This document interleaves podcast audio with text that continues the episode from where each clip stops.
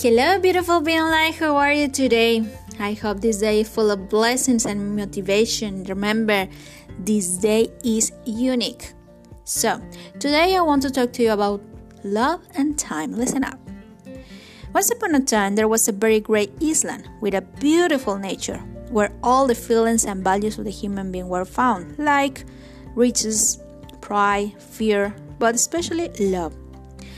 One day was announced to the Feelings that the island was going to sink. Then each of the Feelings prepared their boats and decided to leave. The only one that waited until the end was Love. But when the island was about to sink, Love started to ask him for help. He approaches to Riches and said, Riches, can you take me? Can you see, love? My boat is full of gold and silver. You can't fit here. I can help you. I'm sorry, love. So, love went to the pride and said, Pride, can I go with you? And pride says, I can't, love. This is everything is perfect here. You can fit here. You couldn't stay my reputation. No way. Sorry, love.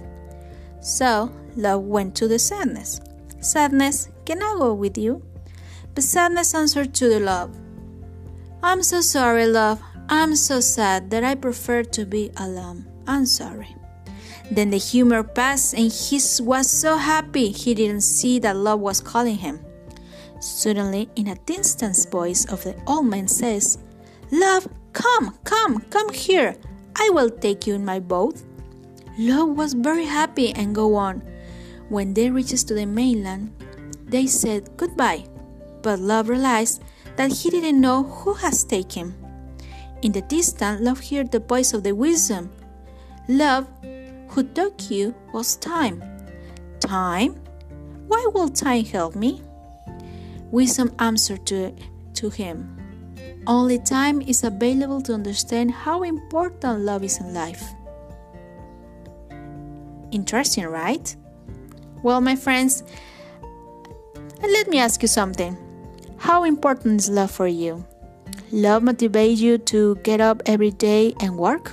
Think about it. I hope all these words of reflection has been very interesting for you today. With all my love, your friend Jemima Herrera.